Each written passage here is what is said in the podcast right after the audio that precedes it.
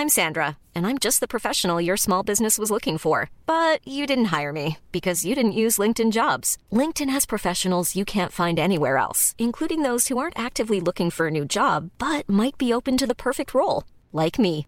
In a given month, over 70% of LinkedIn users don't visit other leading job sites. So if you're not looking on LinkedIn, you'll miss out on great candidates like Sandra. Start hiring professionals like a professional. Post your free job on linkedin.com/people today.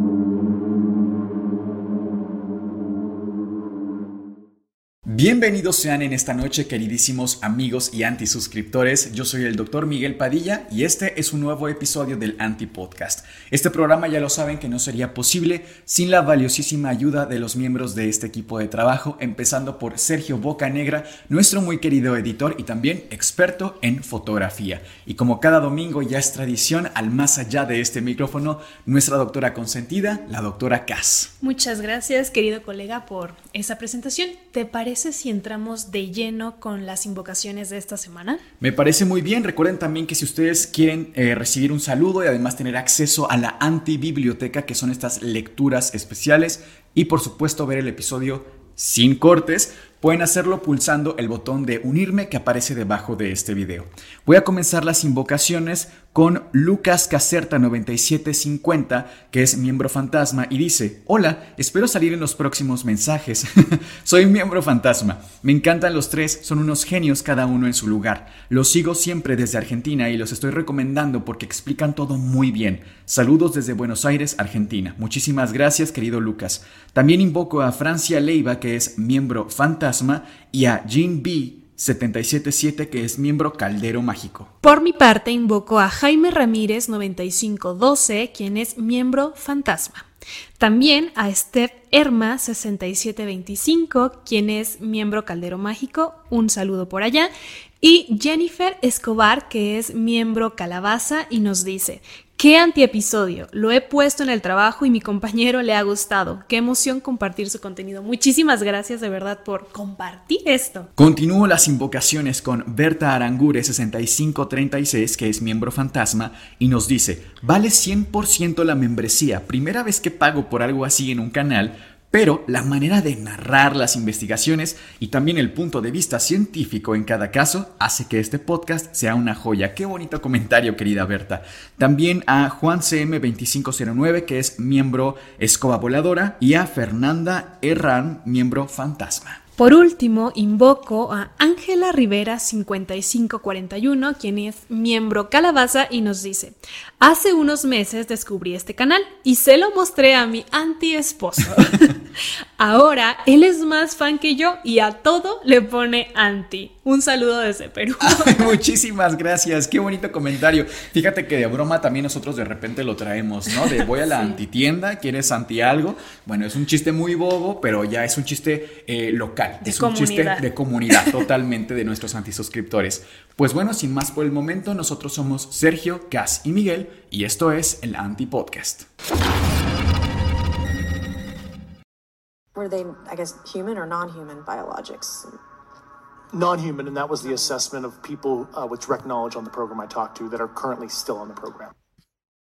Querida Cass, pues este episodio es un poco diferente porque no es un tema que usualmente toquemos, como que no es de nuestra área realmente, pero creo que ante la emergencia de las noticias a nivel mundial que, que se ha suscitado recientemente, creo que sería bueno tocar este tema y que has investigado en estas últimas, en estos últimos días, le has dedicado mucho tiempo a buscar estos detalles y que entretejen una historia de que los extraterrestres están entre nosotros, son reales y que podrían ser una auténtica amenaza. ¿Por dónde empezamos con esta conferencia que se suscitó, Cas? ¿Por dónde empezamos? Bueno, primero les comento que íbamos a, a, grabar otro episodio. De hecho, si nos ven con las mismas prendas, es por eso. Y Sí. ante la emergencia de- decidimos mejor grabar este video. Será un video un tanto, un episodio un tanto distinto porque me voy a apoyar de, por ejemplo, mi computadora. Porque hay material que tengo que mostrar, que tenemos que ver videos. Vamos. Esta conferencia, para quien no esté, muchas gracias, enterado, se llevó el en este miércoles, me parece que fue 26 de julio, si no me equivoco. Sí, acaba de, de 2023, fue esta misma semana. Es una conferencia que se dio por parte del Congreso de Estados Unidos. El Congreso en Estados Unidos es un conjunto de políticos de distintos partidos, tienen pues distintas funciones.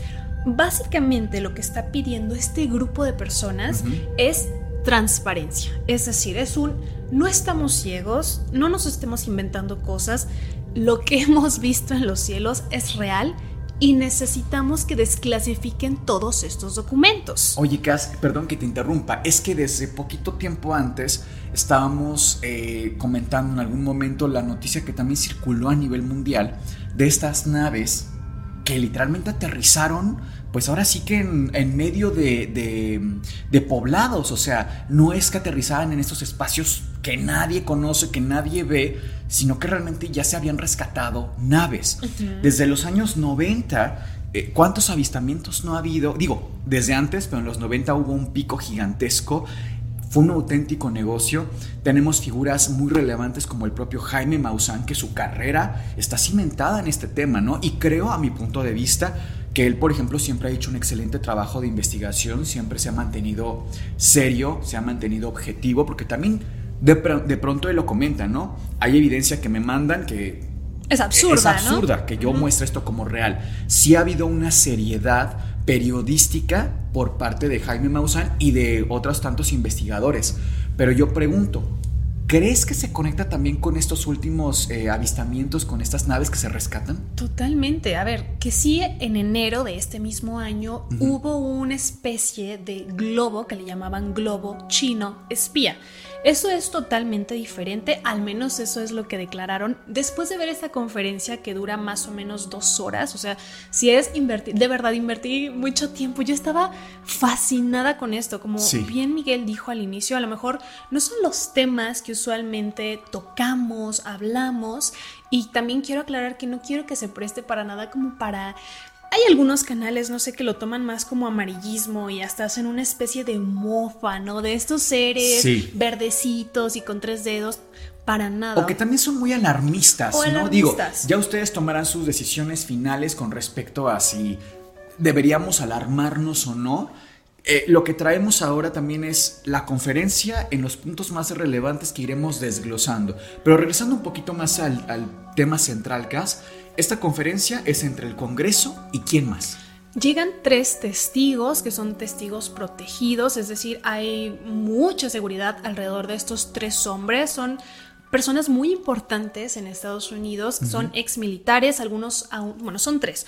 Me parece que uno ya está retirado, fue militar de la Marina, todos, todos, esto es el punto clave, han visto o han estado en contacto directo con tecnología extraterrestre con ovnis, que recordemos aquí el significado porque de repente se presta un poco a la ambigüedad, ¿no? Sí. OVNI es objeto volador no identificado. Puede ser cualquier cosa. Yo no estoy hablando de un ser o una entidad, no. O sea, puede ser desde una nave hasta tecnología, vamos, algo no humano, algo que no ha creado el hombre, que no es ninguna nave, ningún barco creado por el hombre. O sea, hoy en día la jerga, por ejemplo, si yo digo vi un ovni, no puede ser, por ejemplo, un globo aerostático porque, vamos, objeto volador no identificado ¿Podría ser un globo aerostático? Por lo que entiendo, no, porque fue creado por el hombre. Exacto. Ok. Entonces es cualquier tipo de objeto o tecnología que no fue creada en la Tierra, que no se tiene ni idea. Esto es lo que comparten en común estos tres hombres. Uno, insisto, es de la naval, otro es militar. Y todos cuentan, de verdad es increíble. Esperamos poder ponerles algunos clips de sus declaraciones, de cómo ellos han visto cosas increíbles y una queja constante, e insisto, de hecho por eso es que se hace esta conferencia con el Congreso, exigen que se desclasifique. Y claro, a mí me hizo todo el sentido, porque en efecto a los militares o a los que pertenecen a la parte gubernamental que han visto estos objetos o esta tecnología, tienen estrictamente prohibido hablar del tema. No pueden comentar absolutamente nada por cuestiones de seguridad, porque así lo marcan los protocolos. Pero comentaban que qué sucede con los aviones comerciales, con los pilotos comerciales que se dedican a transportar gente Sí. o a transportar objetos eh, por trabajo, ¿me explico? ¿Qué pasa con ellos? No existe un protocolo. Se dice que cuando un avión comercial, un piloto comercial va en el aire, ve un objeto, tiene que, obviamente, llamar a torre de control y reportar. Un objeto, un ovni. está- sí, para ser muy claros. Para ser muy claros. Para regresar un poco más, la conferencia es dada por estas tres personas, que si nos pudieras dar una pequeña biografía de cada uno, más o menos ubicarlos o de dónde salen, y el Congreso de Estados Unidos. Totalmente, ¿cierto? sí, totalmente. ¿Quién solicita esta conferencia o de dónde sale esta necesidad? Porque, no sé, yo cuando me estoy enterando pareciera que quien busca hablar son estas tres personas, no que el Congreso exija a estas tres personas que hablen. ¿Sí me explico? ¿Cuál, cuál es aquí la, la claridad que podemos tener? Contestando a tu pregunta respecto a quiénes son estos hombres, en realidad hay poca información y para mí cuadra bastante porque son personas que han estado en el anonimato. Su trabajo así lo sugiere, es obligatorio, no son figuras públicas. Es hasta hace unos cuantos días que salen y alzan la voz.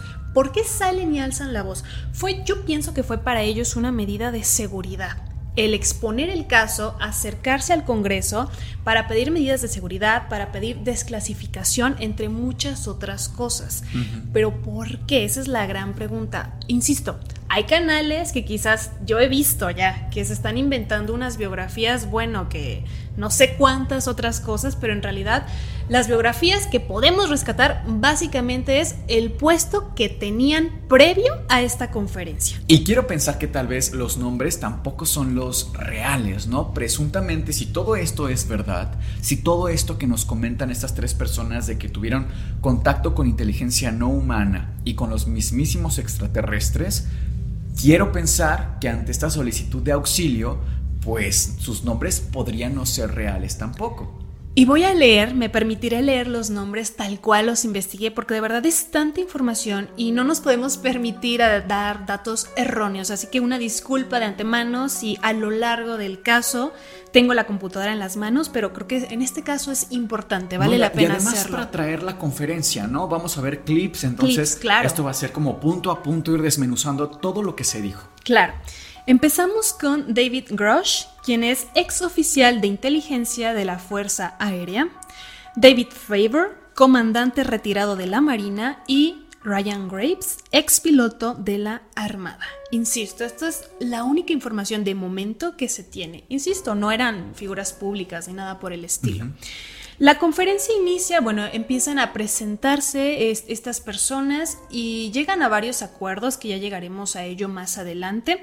Pero si te parece, querido Miguel, quiero que empecemos a ver unos clips porque decidimos eh, poner unos puntos en específico, lo que vamos a atacar directamente, a desmenuzar de esta conferencia. Y aparentemente la conferencia fue hecha, digamos que a cámara y micrófono abierto, ¿no? Había bastantes medios y todos podían entrar a documentar lo que se iba a decir, que eso también llama mucho la atención. Tomen ahí nota, porque para mí es de los puntos claves para ir determinando hacia dónde va toda la conferencia. Sí, en este sentido es histórico. O sea, toda esta información, normalmente hasta años previos, literalmente hasta julio de 2023, jamás se lleva a puerta abierta. Es algo que de verdad es tan estricto, tan cerrado por muchas cosas. Pero el primer punto que me gustaría que analizáramos es el avistamiento y la clasificación que se le da a todos estos fenómenos eh, no humanos. Es importante que mostremos algunos clips.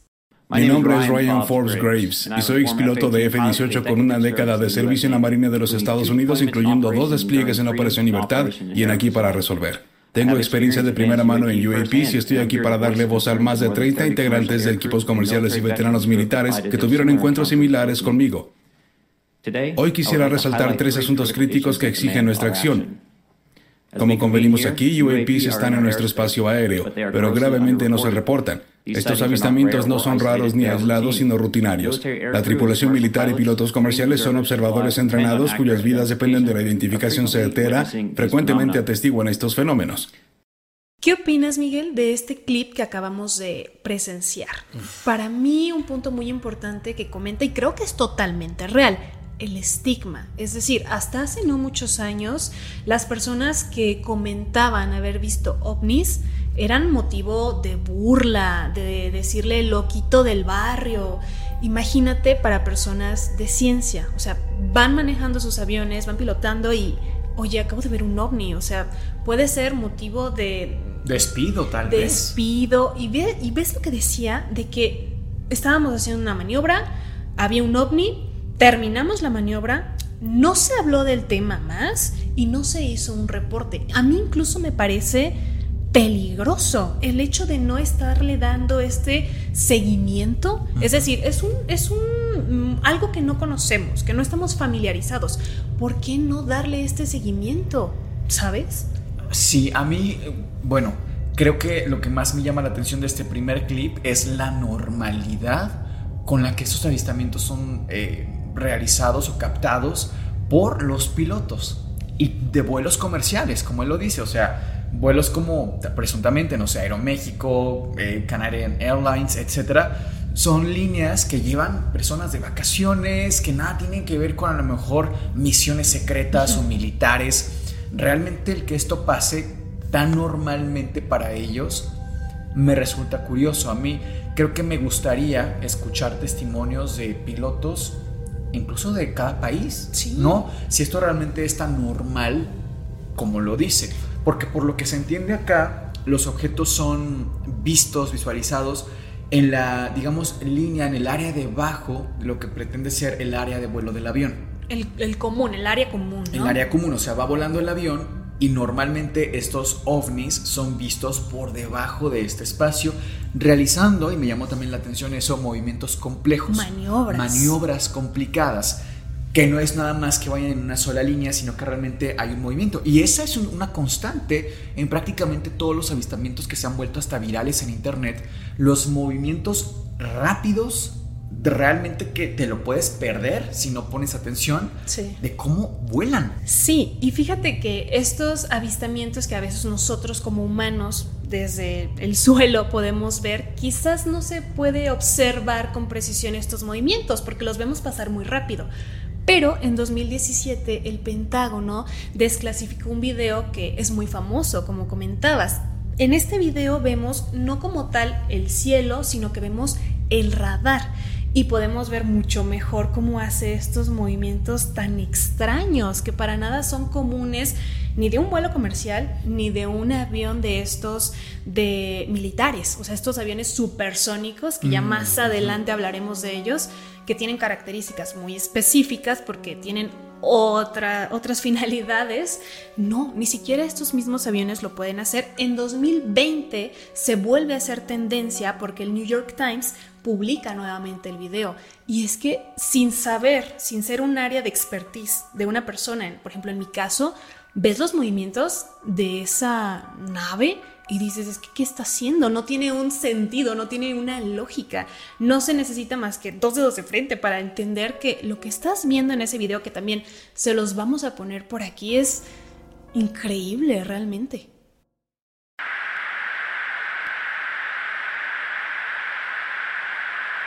That's not LNS is it? It's not. Is LNS, dude. Well, if there's like.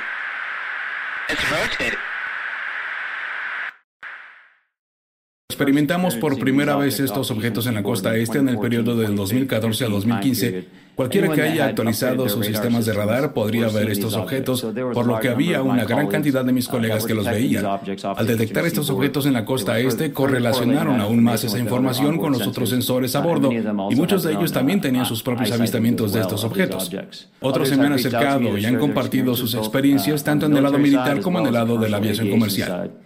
Del lado militar, los veteranos han salido a la luz, compartido sus historias y expresado cómo los objetos que ya habíamos visto en el 2014 y 2015 siguieron viéndose hacia el 2019 o 2020 y después, por lo que se convirtió en un asunto generacional entre aviadores en la costa este. Esto es algo que estamos reportando a los nuevos estudiantes, esto es algo que se incluyó en el aviso aerotécnico para asegurarse de que no hubiera accidentes y ahora con los aviadores comerciales se están acercando porque han tenido experiencias similares a las de nuestros hermanos y hermanas militares, pero no tienen ningún sistema de reportes al que puedan enviarlos.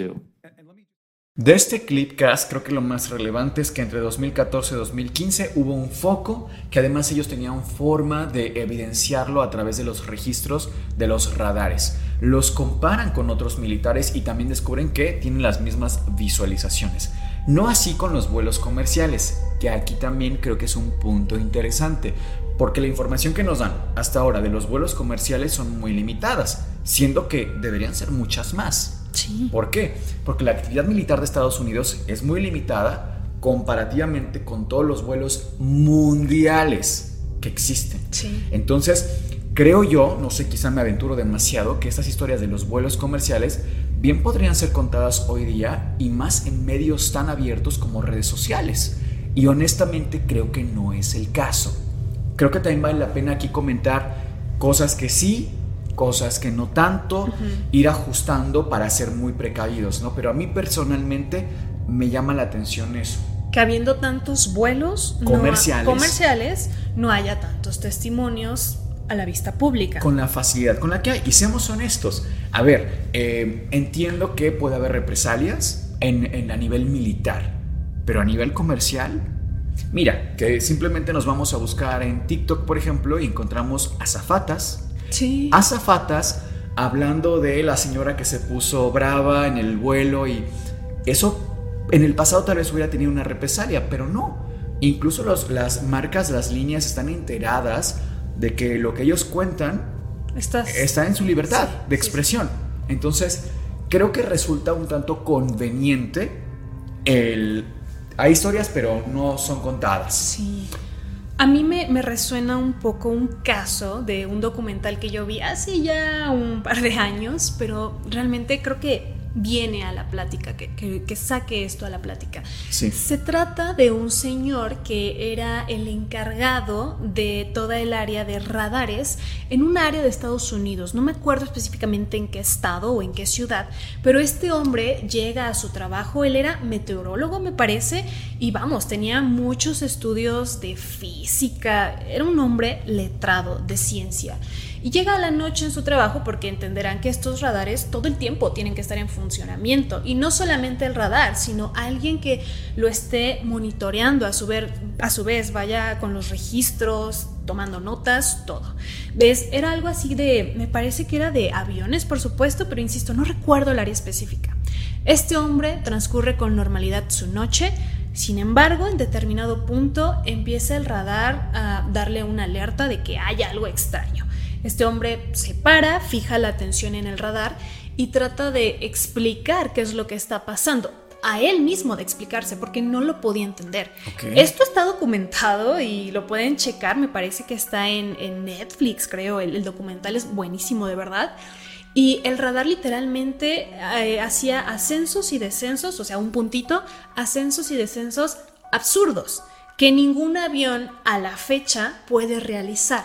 En cuestión de segundos llegaba a la superficie de un lago, me parece, y en otros segundos ya estaba casi en el espacio. Era algo, insisto, tremendo. Él incluso, por darle una explicación lógica, comienza a pensar que el radar se descompuso, pero obviamente no nada más tienen uno, sino que tienen varios. es un sistema. Su trabajo era muy importante todos estaban marcando eso, las alertas así como locas. Él obviamente tiene que llamar, alertar a sus superiores, creo que llama a la policía, pero a su vez, esa misma noche, en esa ciudad y en ciudades aledañas, comienzan muchísimos reportes a la policía de luces en el cielo, extrañas, de gente que estaba aterrada. No fue algo eh, colectivo, ni mucho menos, porque eran incluso ciudades completamente alejadas una de otra. Hay así un reporte de que eh, está una familia, están, está su patio y tienen las luces de que en su patio, vamos, llaman a la policía. ¿Cómo, explicas eso? Hay una nave eh, arriba de mi patio, tienen las luces, o sea, loquísimo. Llega la policía y también las ve. O sea, está el testimonio de estas personas, ¿eh? los testimonios son reales, los entrevistaron, la policía también da fe de esto, se quedan paralizados, no saben qué hacer. Entonces, el, eh, este hombre llama a su esposa, el, que estaba en el área de radar, llama a su esposa y le dice, oye, no salgas, están pasando muchas cosas que no tenemos ni idea de cómo explicar. Y él va anotando todo, registrando todo. Al final de cuentas era su trabajo, por supuesto. Bueno, pasa todo esto, la noche más loca de la historia en ese momento. ¿Qué crees que pasa el día siguiente? No, periodicazo, por lo menos. Periodicazo, claro. Eh, fotografías, claro. Eh, llamadas que se filtraron a la policía, por supuesto. Este hombre ya tenía los reportes que le iba a dar a sus superiores. Dos días después, llega a su trabajo la burla, la mofa a este hombre. Encontró en su oficina y en su escritorio pegados eh, platillos voladores, unos marcianitos verdes, todo el mundo en su trabajo se burlaba de él. Pues él siguió haciendo su trabajo por unas semanas más, pero su jefe literalmente le dice, mira, yo te creo, los registros están, o sea, era algo que él no podía alterar, ¿me explico? Está ahí registrado todo, pero honestamente creo que lo mejor es que te vayas, o sea, te van a despedir. El superior, que está por encima de mí, te va a despedir. Obviamente este hombre, imagínate, sin deberla ni temerla, era la burla de su trabajo, de su barrio, etc. Por lo que quiero entender entonces, nos estás contando un poco esta historia como una posible razón por la cual los vuelos comerciales no hacen tan públicas sus experiencias. Quisiera pensar. Me, me, parece muy prudente que lo comentes, sin embargo, creo que, no sé, un poco mm, conveniente, insisto, porque son demasiados vuelos. No, no son 10, no son 20, son miles de vuelos diarios. Y llega un vuelo y vuelve a salir para otra ciudad. O sea, es algo constante, son líneas ininterrumpidas. Si ustedes ven un mapa de, las, de los vuelos comerciales que hay en todo el mundo, es una red aérea increíble de ver. Entonces creo que ante la cantidad de vuelos resulta interesante los casi nulos eh, reportes que tenemos oficiales o por lo menos empíricos de los vuelos, ¿no? Bueno, te tengo otro punto. Digo, yo aquí no finjo ser abogado del diablo, ni mucho menos. De hecho, yo tengo mis reservas, tengo mis teorías, mis opiniones personales, ¿no? Pero uno, eh, eh, de estos hombres, de estos tres testigos, comenta que no existe un protocolo como tal, como ya escuchamos, después de que un piloto del estilo que sea militar o comercial, vio un ovni. Sin embargo, comenta que hasta hace no muchos años, después de que había un registro de ovni, llegaba la policía o las autoridades eh, necesarias para esa función específica, se llevaban al piloto una vez aterrizaba y era como un no puedes hablar, no puedes decir nada porque represalias, ¿no? De cualquier tipo. No sé, no me parece tan descabellado porque estos mismos hombres hablan de las múltiples amenazas que tienen hacia su persona, hacia sus familias, incluso uno de ellos no quiere o no puede más bien dar ciertos de, o ser tan específico y dar tantos detalles en este interrogatorio público porque tiene una, un juicio que se está llevando a cabo en este mismo momento, en estos tiempos, en los cuales pues él puede salir perjudicado, que lo vamos a ver, insisto, un poquito más adelante. Por lo cual, si te parece, querido Miguel, podemos pasar al siguiente punto a analizar. Creo que una de ellas uh, es reconocer una vulnerabilidad tanto de la recolección y diré también desde las perspectivas de las contramedidas que no hemos roto en muchos años. Y si son unos 20 años atrás, ¿hay alguna razón por la cual cuando retrocedes tanto no deberían ya poder hacerse públicas? A menos que sea una vulnerabilidad muy específica de seguridad nacional relacionada a alguna debilidad, particularidades del sistema de defensa. Ok, señor Fravor, el incidente Tic-Tac en el que participó ocurrió en el 2004. ¿Qué tipo de reporte se dio tras este incidente? Ninguno. Dimos el reporte normal del acompañante que se manda al centro de inteligencia y reportó lo que pasó y ya. ¿Quién decide esto, en su opinión, en el pasado? Es un grupo de altos funcionarios ejecutivos. ¿Son funcionarios del gobierno? Internos y externos, al gobierno. Y no puedo decir más. ¿Qué corporaciones privadas están involucradas directamente en este programa? ¿Cuánto dinero de los contribuyentes se invierte en estos programas? De acuerdo a lo que sabe. Auditamos al Pentágono cada año y yo he estado aquí cinco años y fallan todas las auditorías cada año. Pierden más de mil millones de dólares al año. Y eso se le dice al Departamento de Defensa. Tal vez el 60% de sus activos no se contabilizan por lo que sea que eso signifique. En el sector público vas a la cárcel por ese tipo de basura. Entonces dígame. Sí, lo sé, cuando tengo un dólar de descuento en mi cupón de viaje recibo el martillazo, pero aún no funciona. Si vendes cosas por un valor mayor a 600 dólares en eBay y te llaman de Hacienda, entonces, por favor, ¿cuáles corporaciones? Desconozco las métricas específicas que menciona en su pregunta, las corporaciones específicas que proveen al comité en divisiones específicas. Me lleva 11 horas y media entre ambos comités de inteligencia. Creo, Cas, que a pesar de que este punto pudiera antojarse bastante irrelevante y mundano, es, creo, uno de los puntos claves para pensar que todo esto es una, una apuesta teatral. No digo que la información sea falsa, sino que, a ver, esto pareciera que es el gobierno diciéndole al gobierno por qué se oculta cosas a sí mismo y entonces ahora vamos a hacer que el gobierno, que soy yo mismo, aclare lo que el gobierno hace. ¿No? Es raro. Es, absurdo. Eh, lo que dijo aquí me llamó la atención. Eh, em, se le pregunta a este hombre directamente que cuánto del dinero de los contribuyentes se llevan en estos proyectos. ¿Por qué tendría que saberlo él? El que pregunta dijo textualmente que él está en las auditorías que se le hace el Pentágono. Él debería tener esa información. O sea, literalmente, tú rompes un jarrón y me dices, ¿por qué se rompió el jarrón? Porque tú lo rompiste. O sea, creo que es un punto que a lo mejor pareciera muy X, pero esto a mí me parece un tanto hasta manipulación psicológica de la situación. Insisto, les están pidiendo que rinda cuentas a alguien cuando no le toca y el que pregunta es al que le toca aclarar eso. Sí, porque él solo es un empleado a final de cuentas al que están interrogando. Lo que yo entiendo, insisto, yo no conozco mucho de cómo se maneja el gobierno de Estados Unidos. Tienen una forma muy distinta a la que conocemos en México, ¿no? Que aquí está la Cámara de Diputados, de senadores, incluso en la escuela te, te enseñan un poco de cómo se, es la selección, ¿no? Entonces ahí sí me siento un tanto reservada, pero lo que yo entendí de este hombre, insisto, no le, no le defiendo, al final de cuentas yo no gano absolutamente nada, ¿no?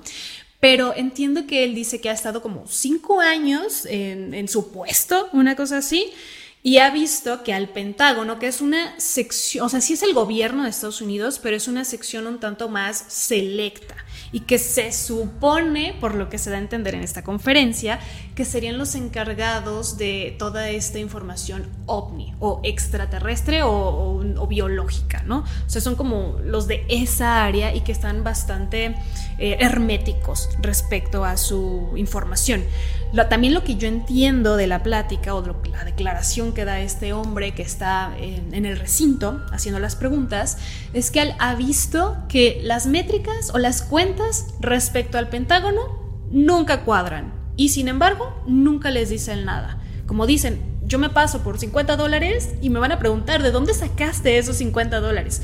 Pero esta, esta parte del gobierno, el Pentágono, no declara dinero, a dónde se está yendo el dinero, nadie pregunta y nadie dice nada. Yo creo que dentro del mismo gobierno de Estados Unidos no todos saben. O sea, creo que los que estamos viendo son una especie como de representantes del pueblo, o sea, como lo que pudiéramos entender como para nosotros los diputados, una cosa así. O sea, no son los más altos cargos del gobierno. Entonces, probablemente por eso saben que las cuentas de, esta, de este segmento no dan, pero nadie dice nada. Es decir, los de más arriba es como, pues no pasa nada. ¿A dónde se está yendo ese dinero? ¿Quién sabe? Lo que yo quiero pensar es que ese dinero a dónde se va, si lo estuvieran invirtiendo en... O sea, sabemos aquí tú y yo, que estos estudios de, farmacéuticas son carísimos. Sé que nada que ver un tema con el otro, pero para desarrollar un medicamento no tienen idea la cantidad de dinero que se le tiene que meter al proyecto. Y hay muchos errores durante estos proyectos y es dinero perdido. Sí. Es por eso que cuando se inventa un medicamento, la patente se queda, me parece que por 15 años, para que el proyecto pues trate de recuperar su inversión Obviamente no solo la recuperan, sino que ganan muchísimo dinero más.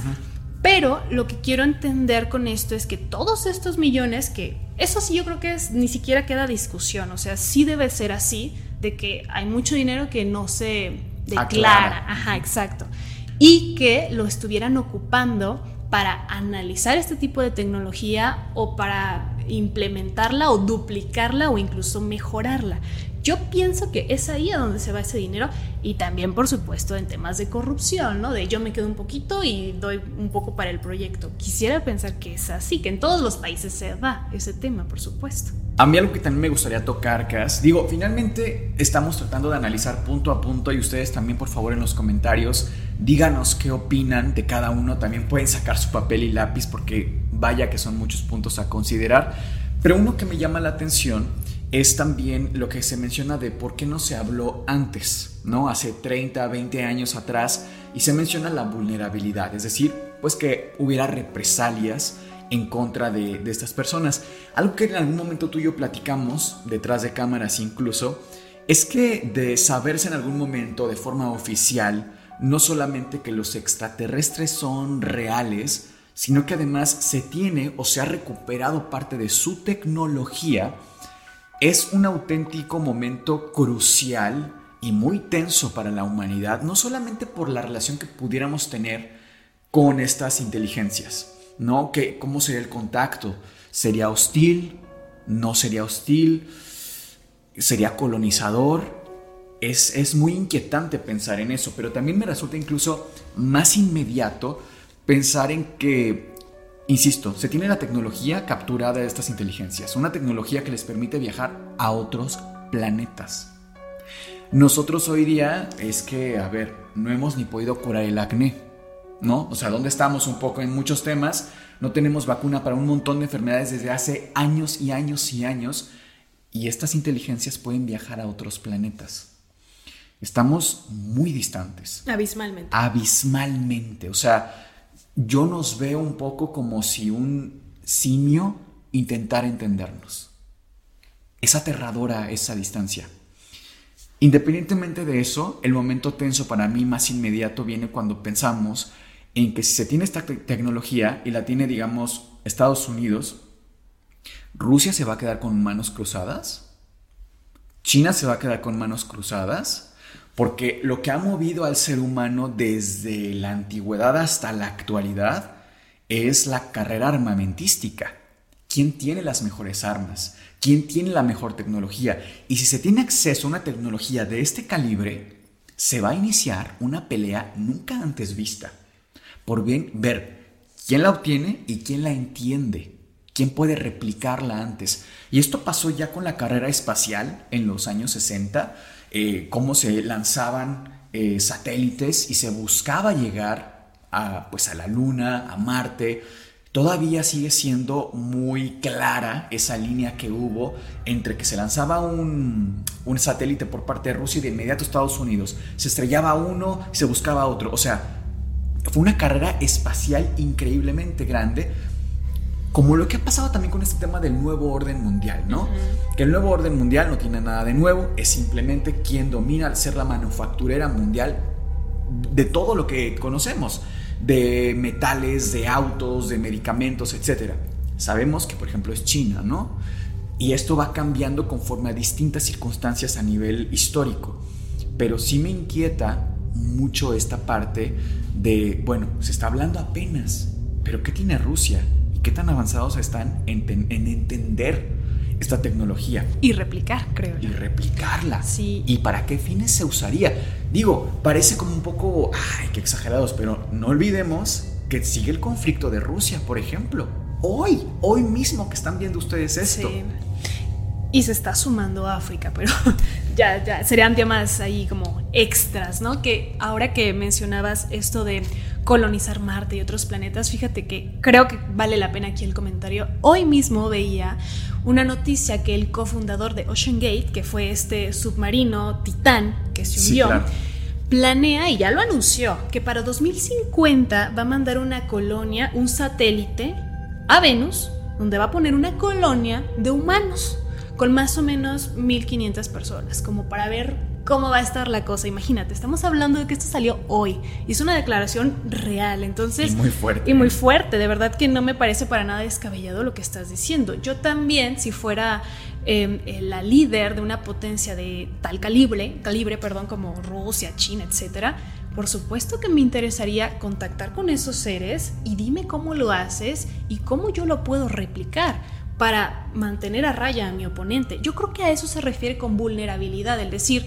no queremos decir nada de que tenemos esta nave o que tenemos este tipo de tecnología para que mis adversarios no lo sepan y no lo puedan replicar. Creo que va por ahí. También comparto contigo ese punto que algunos de ustedes han dado estas respuestas en el pasado.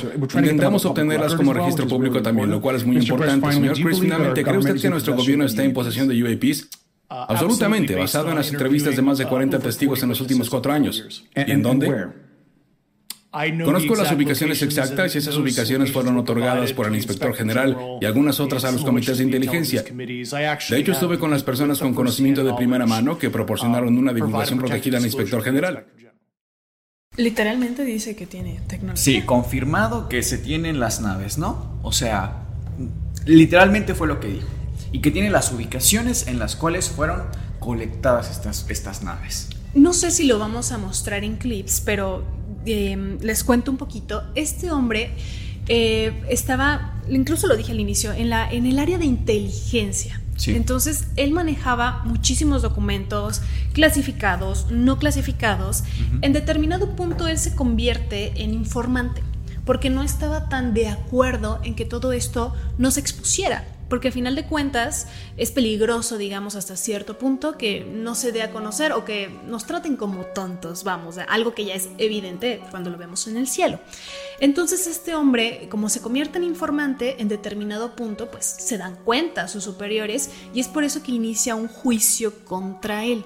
Es por eso que de los tres testigos, él es el que tiene más información respecto a posesión de objetos o de tecnologías o que ha visto más cosas y más documentos. Los otros dos hombres más bien eran eh, pilotos ya retirados que son testigos de que tanto lo vieron en radares como en el aire mientras ellos iban en un avión, ¿no? Entonces, eh, quería hacer esa aclaración, creo que me, eh, me, parece oportuna o pertinente por lo menos a, este punto del video. Comenzó un ciclo de trabajo de dos meses frente a la costa de California, en el entendido que estábamos programados para un entrenamiento aéreo 2B2 con el USS Princeton como nuestro control. Cuando despegamos de Nimitz, mi compañero de avión se estaba uniendo. Nos dijeron que el entrenamiento se suspendería y que continuaríamos con las tareas en el mundo real. A medida que avanzamos hacia el oeste, un controlador estaba contando el alcance de un objeto hacia el que nos dirigíamos y no sabíamos lo que veríamos cuando llegáramos. El controlador nos dijo que estos objetos habían sido observados durante más de dos semanas descendiendo desde más de 80.000 pies, descendiendo rápidamente a 20.000 pies, pasando el rato durante horas y luego volviendo a subir. Para aquellos que no saben, 80.000 pies ya es el espacio. Llegamos a la ubicación a 20.000 pies aproximadamente y el controlador activó la trama de fusión, lo que significa que nuestra señal de radar ahora está en la misma celda de resolución que el contacto. Cuando miramos alrededor notamos un poco de agua blanca en nuestro lado derecho. Es importante tener en cuenta que el clima en este día fue lo más perfecto que se podría pedir desde la costa de San Diego. Cielo claro, vientos ligeros, mares tranquilos, sin olas de gran tamaño, por lo que el agua blanca resaltaba frente al océano azul. Éramos cuatro los que estábamos en los F-18, pues teníamos pilotos y un asistente en el asiento trasero. Miramos hacia abajo y vimos un objeto blanco con forma de pastilla tic-tac, con un eje longitudinal apuntando de norte a sur y moviéndose muy abruptamente sobre el agua como una pelota de ping-pong.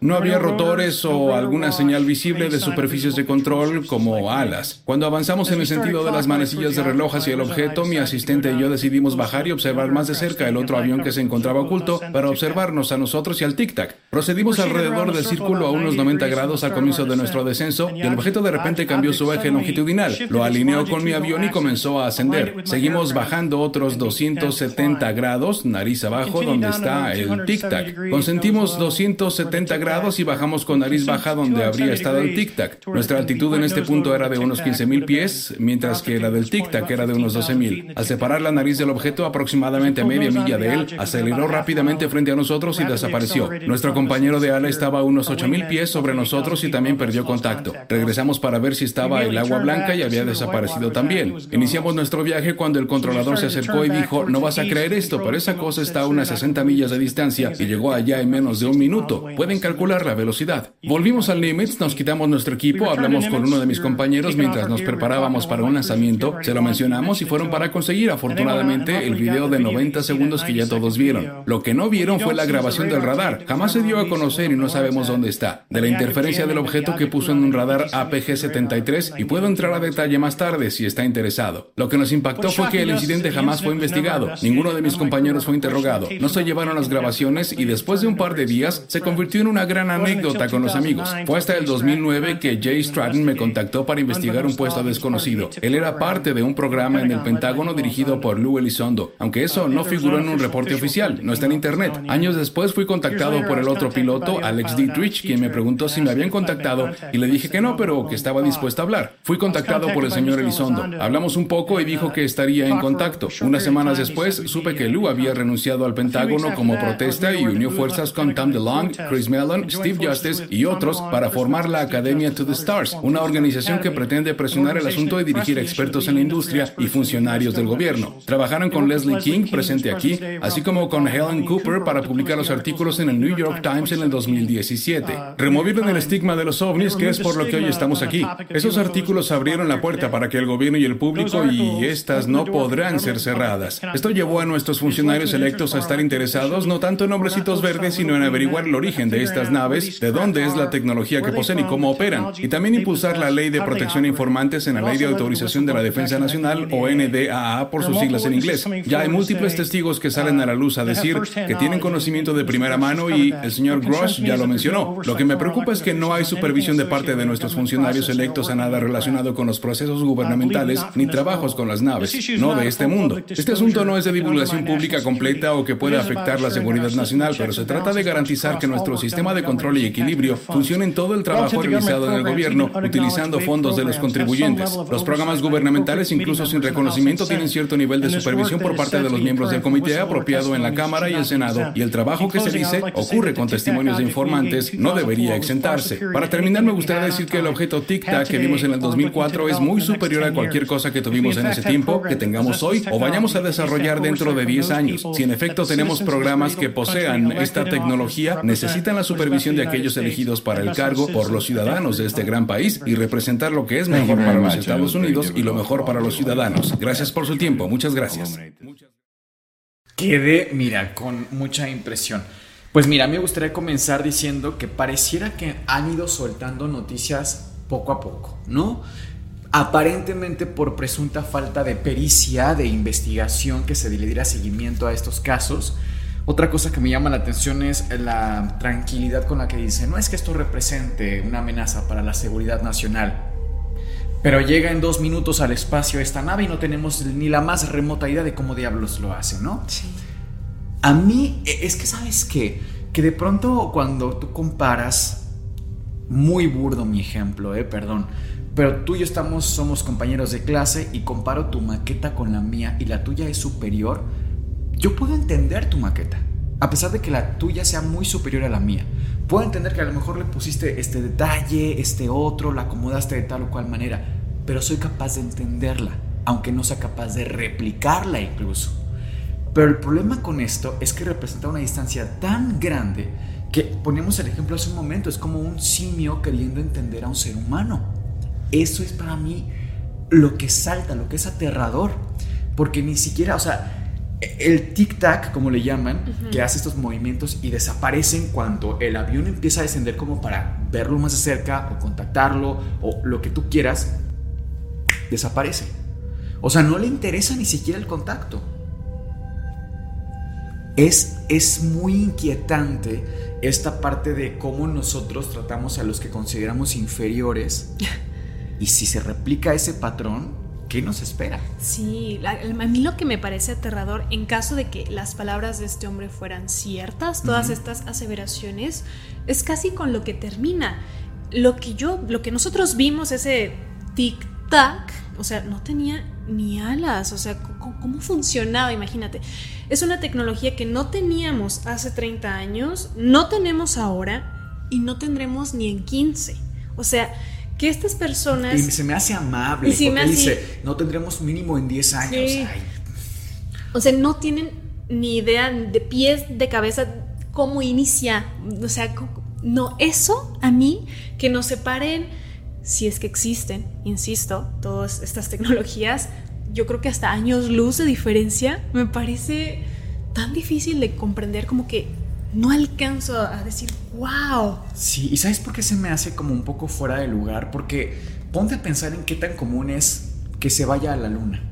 O sea, es carísimo, solamente lo hace la NASA, son eh, misiones increíbles. No es como, ay, ahorita vengo, voy a la luna, no, pero estas naves llegan al espacio y lo dice, en tiempo impresionante, no solo en tiempo récord, en tiempo que ni siquiera podemos entender y que diga que no, como en 10 años. No. O sea, honestamente, por mucha información que este hombre tenga y de la gran tecnología que Estados Unidos tenga en su actualidad, me parece eh, como muy fuera de lugar. No sé si qué opinen nuestros antisuscriptores de este punto en especial, pero a mí me parece como demasiado benevolente. Señor Graves, nuevamente, me gustaría saber, ¿cómo sabe que estos no eran nuestros aviones? Algunos de los comportamientos que vimos en nuestra área de trabajo, vimos a estos objetos estar a Mach 0.0, o sea, una velocidad aérea de cero sobre ciertos pedazos del suelo, lo que significa que, así como si arrojara una botella a un río, esta flotaría río abajo. Estos objetos permanecían completamente estacionarios en medio de vientos de un huracán categoría 4. Estos mismos objetos con aceleración a velocidades supersónicas de Mach 1.1 o 1.2 lo harían de manera muy errática y yo no tengo una explicación para ello. Señor Fravor, ¿qué le sorprendió más de las capacidades de vuelo del Tic Tac? Brevemente. Su desempeño. Un desempeño absoluto. Y no conoce ningún otro objeto que tenga a alguien en el mundo, en este mundo, que tenga esas capacidades. No, creo que está más allá de cualquier material científico que poseamos actualmente. Las fuerzas G, hablemos de ellas en estos vehículos, ¿ok? ¿Un humano sobreviviría a esas fuerzas G con la tecnología conocida hoy? No, no con el incremento de aceleración que vimos. Ok. Este punto me parece importante comentarlo, Miguel, porque Muy importante. hasta ahora hemos hablado de que no tenemos esa tecnología, ni siquiera la podemos comprender, pero en el escenario hipotético en el cual la obtuviéramos, digamos que llegamos a un acuerdo, no sé, pero tenemos ese tipo de naves, nuestro cuerpo humano, tal cual como lo conocemos hoy en día, fisiológicamente y anatómicamente hablando, es capaz de soportar estos cambios tan abruptos, esto que comentan de que llegan en segundos al espacio.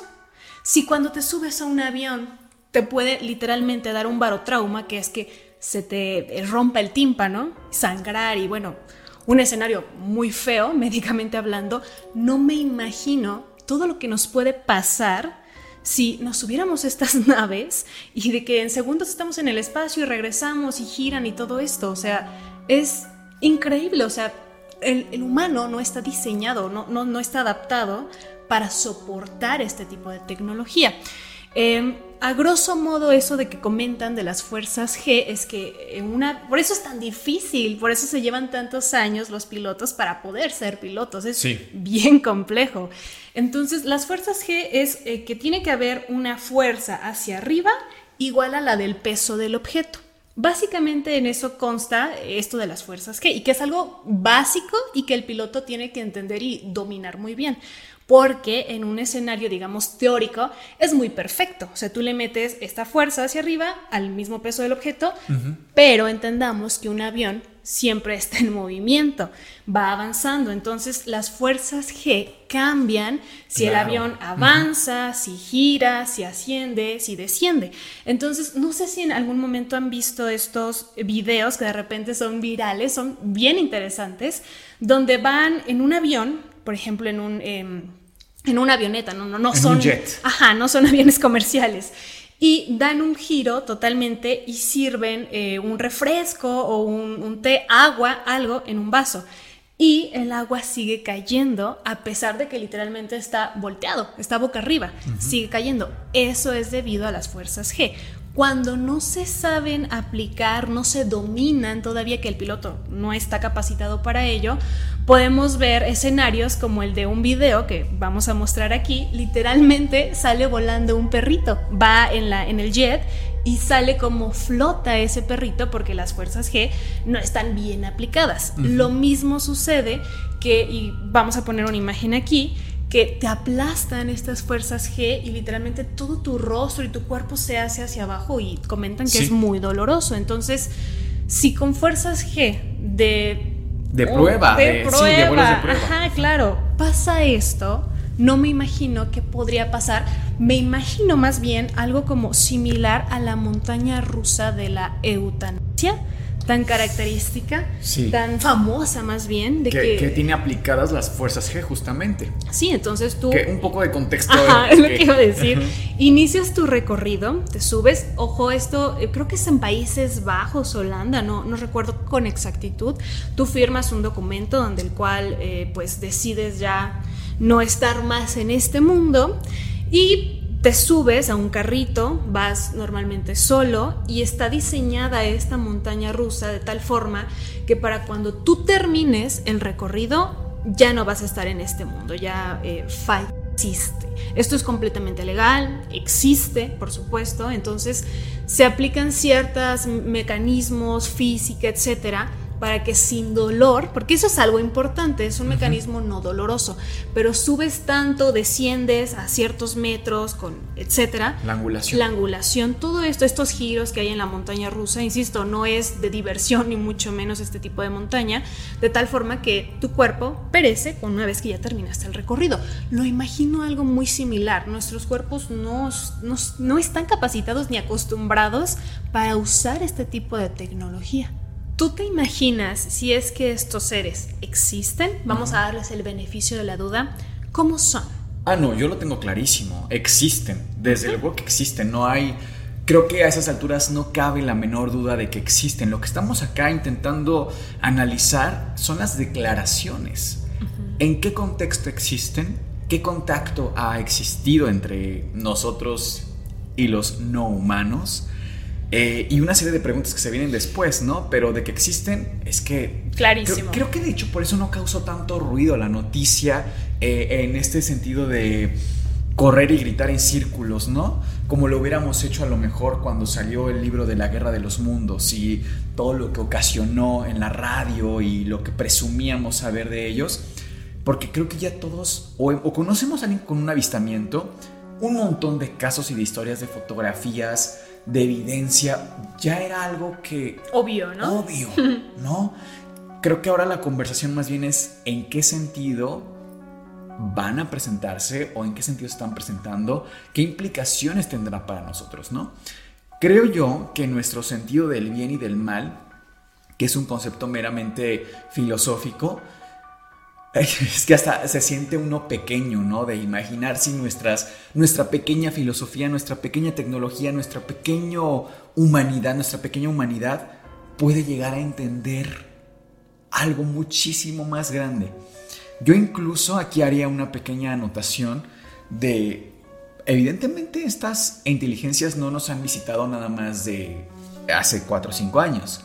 Tienen muchísimos, muchísimos años de esto y lo vemos incluso en obras eh, de arte, naves. Prehistóricas, ¿no? No solamente más que prehistóricas, por ejemplo en el Renacimiento, hay naves.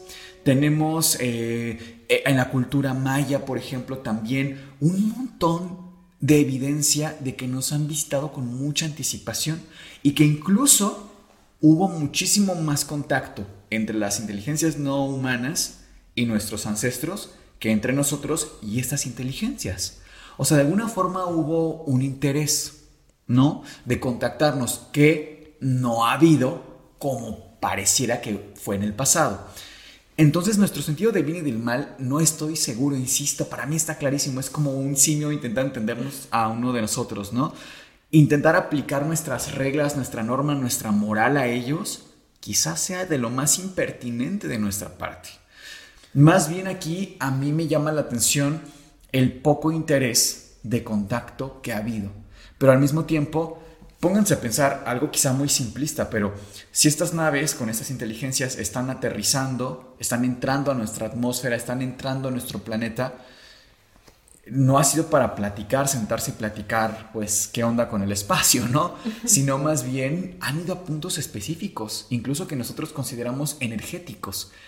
Esa es una señal más para mí de lo lejos que estamos de ellos. Mientras nosotros entendemos estos puntos como puntos energéticos, y de algo sobrenatural, ellos, ellos están en otro tema, ¿sabes? Para mí, personalmente es así. Entonces creo que la conversación no es si existen o no, sino más bien en qué contexto existen. ¿Tú con qué te quedas? Yo más bien mi pregunta, porque sí, o sea, el concepto del bien y, y del mal hasta en nuestra misma sociedad es distinto. Yo no puedo entender muchas cosas y creo que nunca entenderé de cómo se manejan, por ejemplo, los talibanes en Afganistán. Todas estas eh, cosas que le hacen a su población. Es algo que para ellos quizás es normal, pero para mí no. En la, a veces no puedo entender a la sociedad asiática, por ejemplo, que tiene ciertas prácticas o en su cultura tienen ciertas cosas, así como ellos no pueden entender, por ejemplo, el Día de Muertos en México, ¿no? Dicen cómo festejan la muerte. Entonces sí, eh, no, no va más, no va, quizás enfoque un poquito mal la pregunta, ¿son buenos o son malos? Más bien, ¿nos van a destruir o no? ¿Nos van a colonizar que o no? Es una pregunta muy interesante porque poco tendría que ver con el bien y el mal. Vamos, que uno podría pensar, si nos destruyen, son malos. ¿En serio? ¿Somos la bondad de este planeta? ¿Somos lo mejor que este planeta tiene para ofrecer? Honestamente, para mí es un claro no. De hecho, si hubiera una plaga que está destruyendo el planeta, somos nosotros. O sea, no sé, imagínate eh, ver un planeta rico en muchísimos elementos, en muchísima naturaleza, en muchísimas propiedades que tiene el planeta Tierra como tal, sin nosotros. Y nosotros destruyéndolo, quizá algunos de estos elementos les interesen a ellos. Probablemente no, y como lo dijimos en otros episodios, no están aquí por nosotros, están aquí por el planeta. ¿Qué va a pasar después? Pues poco sabemos si sean hostiles o no. Los grandes filósofos, o varios de ellos por lo menos, piensan que la moral no es subjetiva es decir, lo que es bueno para ti es bueno para todos. Lo que es malo para ti es malo para todos, ¿no? Por ejemplo, y por ahí un ejemplo que, se mencionaba es el hervir bebés. Es malo para todos. No hay una forma de justificarlo. A pesar de cualquier creencia, a pesar de cualquier idea, no hay manera de justificarlo.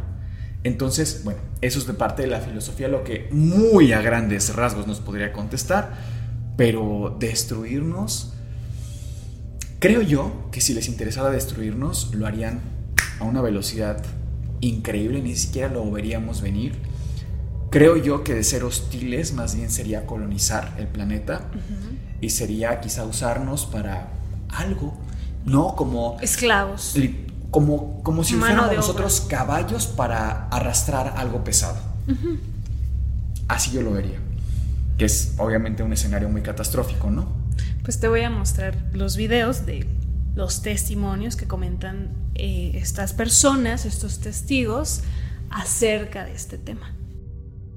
Um, La siguiente pregunta es para cualquiera de ustedes. Basados en cada una de sus experiencias y observaciones, ¿creen que los UAPs representen una amenaza en potencia para nuestra seguridad nacional?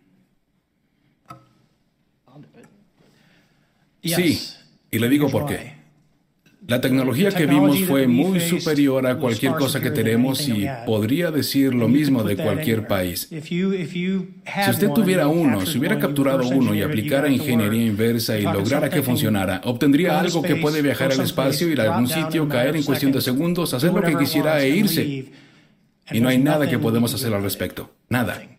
En el lapso del tiempo del 2003, un grupo grande de proveedores o contratistas de Boeing operaban cerca de las instalaciones de lanzamiento en la base de la Fuerza Aérea de Hindenburg cuando observaron un cuadrado rojo muy grande de unas 100 yardas que se aproximaba a la base del océano y flotaba a baja altitud sobre una de las instalaciones de lanzamiento. Este objeto se mantuvo ahí unos 45 segundos antes de moverse hacia las montañas. Hubo un evento similar 24 horas después por la tarde. El anterior fue por la mañana, creo que a las 8.45 de la mañana. Luego por la tarde, después del atardecer, hubo reportes de otros avistamientos en la base, incluyendo algunos comportamientos agresivos. Estos objetos se acercaban a los guardias de seguridad a altas velocidades antes de lanzarse. Esta es información que fue recibida a través de uno de los testigos que se acercó a mí en norteamericanos por un espacio aéreo seguro.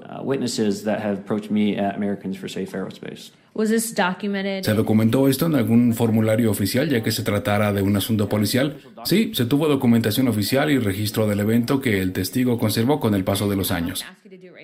Por cuestión de tiempo no le pediré que lo haga ahora, pero ha podido dibujar lo que vio y ha visto algo así antes en algún tipo de equipo en sus tiempos de aviador. No he visto lo que se describió. Este objeto tenía el tamaño de una cancha de fútbol y personalmente no he visto nada que se parezca a eso. Se han dicho muchas cosas. Um, en el público, señor Grush, y quisiera resumir esto a cosas específicas. En un punto dijo usted que hay actividad dañina, agresiva. ¿Algunas de estas actividades ha sido agresiva, um, hostil en sus informes? Uh, sé de múltiples colegas míos que han resultado heridos físicamente y la actividad por UAPs o por gente dentro del gobierno federal. Ambos. Ok. Entonces ha habido actividad por parte de tecnología alienígena o no humana y o seres que ha causado daño a humanos. Uh, no puedo entrar en especificaciones en un ambiente abierto. Al menos la actividad que yo he presenciado personalmente y debo ser cuidadoso, pues puedo enfrentarme a situaciones. Entonces, lo que presencié personalmente yo mismo y mi esposa fue muy inquietante. Yo me atrevo a decir que por esa declaración, la información que nos da es que en realidad no son hostiles. Y lo digo porque lo que se comenta es que han resultado heridos, pero uno, heridos, no aniquilados con la tecnología que presuntamente tienen, pues es que no les costaría el más mínimo esfuerzo, ¿no? Más bien incluso me suena, obviamente ya esto es idea mía, me suena que, por ejemplo, estaba el tic-tac y estaba el avión muy cerca y al momento de despegar el tic-tac, jaló, no sé, al avión, por ejemplo, por esta misma fuerza de tracción y resultaron heridas en ese movimiento violento dos o tres personas. Por ejemplo, ¿no? Ese tipo de circunstancias estaban demasiado cerca ante estos movimientos, bueno, increíblemente rápidos y poderosos, pero no que hayan sufrido algún tipo de ataque. Eso es lo que yo entiendo.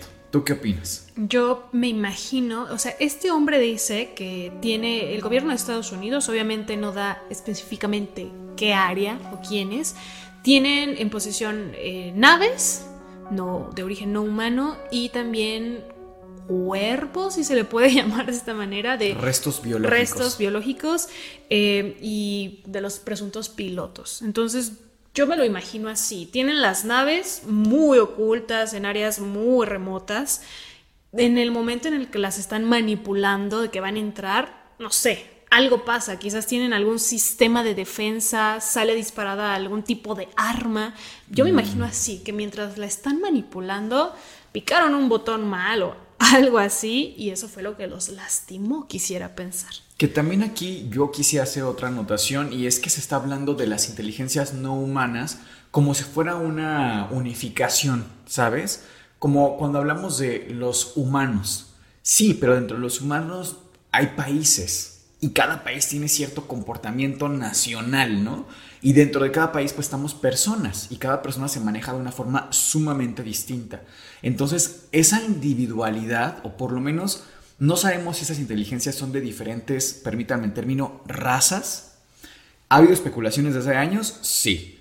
¿Tenemos constancia de eso? Realmente ninguna. pero no me es difícil imaginar que pues no es solamente un tipo de inteligencia no humana, sino que probablemente ellos hasta tienen contacto desde hace muchísimo tiempo y nosotros somos como de los que menos interesantes resultamos o de los que menos, de los últimos en enterarnos, ¿no? De los últimos invitados a la fiesta, por decirlo de alguna forma. Voy a dirigir esto creo que al señor Grush, pero si alguno de ustedes siente que necesita intervenir, simplemente hágalo. Estamos bien.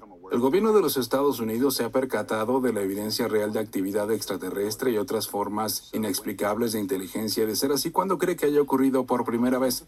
Me gusta usar el término no humano para explicar el origen, mantiene abiertas las opciones científicas. Ciertamente, como lo hablé de manera pública previamente en la década de 1930.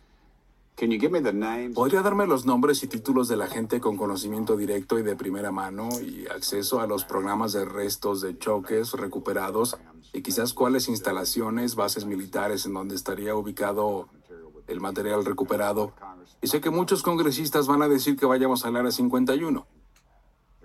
De todos modos, ya no hay nada allí. Nos movemos como un glaciar cuando los delatan. Estoy seguro que las casas rodantes se van a retirar, pero por favor. Uh, no puedo discutirlo públicamente, pero puedo darles información a la comunidad de inteligencia y al inspector general.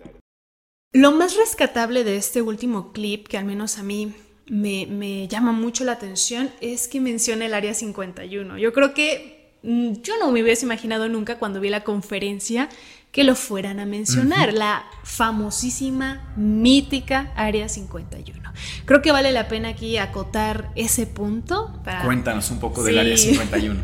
bueno, es una base militar que se funda en 1955 en el estado de Nevada, Estados Unidos. Es el mismo estado donde están Las Vegas, las famosísimas Vegas, que es desierto. Entonces está muy alejada de la sociedad, de las ciudades y creo que es importante, es comprensible, es estratégico donde pusieron esta base militar aérea, porque ahí hacen pruebas de aviones que van a ocupar, desafortunadamente, ¿no? Para mandar a la guerra a sus pilotos, a sus soldados, incluso para mandarlos a otros países que están en guerra. Entonces, obviamente quieren mantener el máximo secretismo, hermetismo posible. Claro. Obviamente esto dio pie eh, a que hubiera muchas teorías. No, de, no es reciente, esto tiene muchísimos años. desde, desde que se funda esta área, que no sé si lo comenté, pero se funda en plena Guerra Fría. Estaban esta competencia por ser el líder mundial entre la URSS y Estados Unidos. Entonces querían tener el mayor hermetismo posible respecto a su tecnología. A sus avances. A sus avances, claro, lo querían ocupar y lo siguen queriendo ocupar en contra del enemigo. Hay tanto hermetismo en esta zona que los mismos empleados de esta área no saben o no se hablan por su nombre propio o su nombre real, sino que se hablan en claves tienen prohibido eh, meter eh, vida familiar, contarse su vida personal. Es como vengo a trabajar y listo. La gente que está por la zona, que obviamente es muy poca, porque insisto, es el desierto, eh, obviamente veía naves que pasaban rapidísimo. Hace no muchos años, Nat Geo hizo un documental con algunos testimonios de personas que trabajaron en esta zona. Es por eso que sabemos que se hablaban en claves, por ejemplo, que tenían que llegar en horarios sumamente estrictos, incluso para que se den una idea de qué tanto tenían oculta esta información, los mismos trabajadores le decían a sus familias que trabajaban en otra cosa, en cualquier otra cosa que se puedan imaginar, pero nunca decían, sí, voy al área 51 o los pocos que lo decían, decían que tenían unas funciones totalmente distintas, ajenas a cosas que tuvieran que ver con esto, estas naves que probaban ahí. Uno de estos testigos comenta que eh, para esa época los aviones, avionetas que tenían los jets en ese momento hacían más o menos un promedio, un solo eh, equipo, de 2.800 vuelos son rapidísimos, insisto, son para aniquilar. Entonces los veían pasar a estas velocidades que para nada son comparables con la de los aviones comerciales o con las de un helicóptero, etc. Y decían que eran ovnis, porque claro, para ellos era ovnis. Este eh, misticismo siguió incrementándose, tan así que hace un par de años, yo creo que aquí muchos en la audiencia lo recordarán, se hizo un evento en Facebook para que todo el mundo fuera al, área 51. Es natural, insisto, de verdad aquí opinión personal, para mí no tiene nada de, que entre las leyendas que hay, algunas más burdas que otras, dicen que ahí guardan eh, restos de extraterrestres, restos de sus naves, de estos extraterrestres, y que incluso ya los más arriesgados a la conspiración, ahí se reúnen, es el punto de reunión entre altos cargos, altos mandos y extraterrestres. Me parece un poco a mí incluso mala estrategia que así fuera, porque está, todo el mundo ya sabe que existe. Fue en el año 2013, me parece que bajo la dirección de Barack Obama, que él eh, hace público, entre comillas, más bien lo hace oficial, que el Área 51 sí existe y que es una base militar. Punto. Pero, insisto, me parece esta mala estrategia que si todo esto fuera cierto, de que tienen naves, tienen restos de extraterrestres, los tuvieran ahí, porque ya todo el mundo lo sabe. Y creo que este hombre, en, el clip que acabamos de ver, lo dice. O sea, ya están en otros lugares, en, el lugar más recóndito, remoto y al que menos te puedas imaginar si es que tienen en su eh, poder estos objetos o estas naves lo tienen en cualquier otro lugar menos en el área 51, que mucha gente se acerca hasta, porque hay un punto, hay como un cerco, que es el punto hasta donde el cual te puedes acercar, puedes solamente llegar hasta ahí. Si tú te excedes, eh, literalmente es el último día de tu vida, prácticamente. Incluso hay un científico que estudia todos estos fenómenos y decía él que palabras más, palabras menos, que es comprensible que tengan esta intimidad porque vulnera em, la tecnología y todos los avances que pueden tener. Entonces, a, él le parece bastante comprensible que sean así de herméticos, específicamente con esa zona, con el, la famosa Área 51. Pasemos entonces a las conclusiones y las teorías. Querida Cass, yo creo que la forma más objetiva de analizar esto, como para finalizarlo, sería desde una perspectiva de si esto es verdad, es mentira y qué implicaciones más o menos tendría cada una de ellas. ¿Con qué te gustaría empezar a ti para concluir este episodio?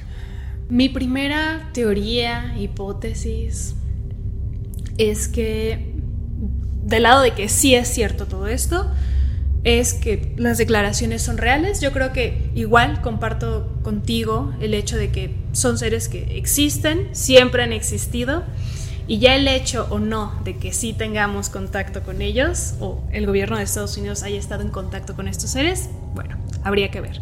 Pero suponiendo que sí, que sí existen y que sí están en contacto con algunos humanos, pensaría que esta conferencia se hace o se hizo con la finalidad de acostumbrarnos, normalizar, avisar que estas inteligencias no humanas están aquí. Están aquí y si no es que están por venir. Pronto, no sé cuánto, meses, semanas, años. Pero de cierta forma es como un...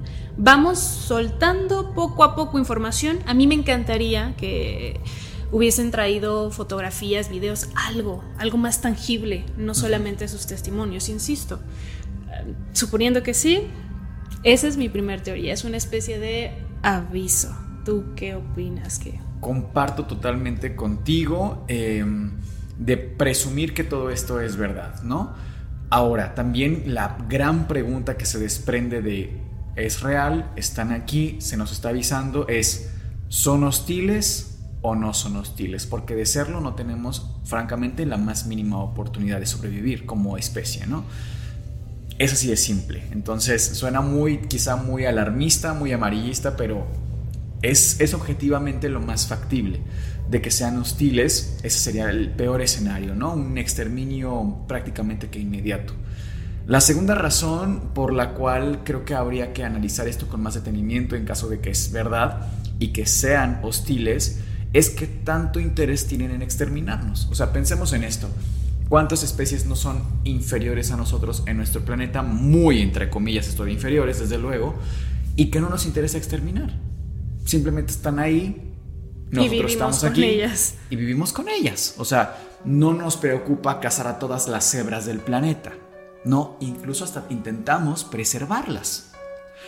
Por, incluso me atrevo a decir que somos una especie pues francamente colonizadora. O sea, tratando de hacer una analogía entre nuestro comportamiento como como seres humanos y la que podríamos esperar de, estas inteligencias es esa. Número dos, de pensar que todo esto es real, desde luego, es, como decía hace un momento, no es solamente una inteligencia no humana. Seguramente hay muchas otras. Estas coexisten, estas saben una de la otra y quizá haya alguna especie de información que tengan de nosotros. ¿A qué me refiero? ¿Haya un consenso? entre lo que piensan de nosotros como planeta, como especie, como nuestro comportamiento social en general, para mí es lo más factible también, ¿no? Y creo que de alguna forma existe, si hay, si hay varias de ellas, hay una moral. O sea, se me hace súper eh, razonable pensar que hay una moral, ¿no? Y esa moral tal vez nos proteja. Es decir, el pensar que hay diferentes tipos de inteligencias no humanas, creo que es nuestra mayor protección hasta ahora para mí e, es, la clave de nuestra supervivencia en primera instancia, ¿no?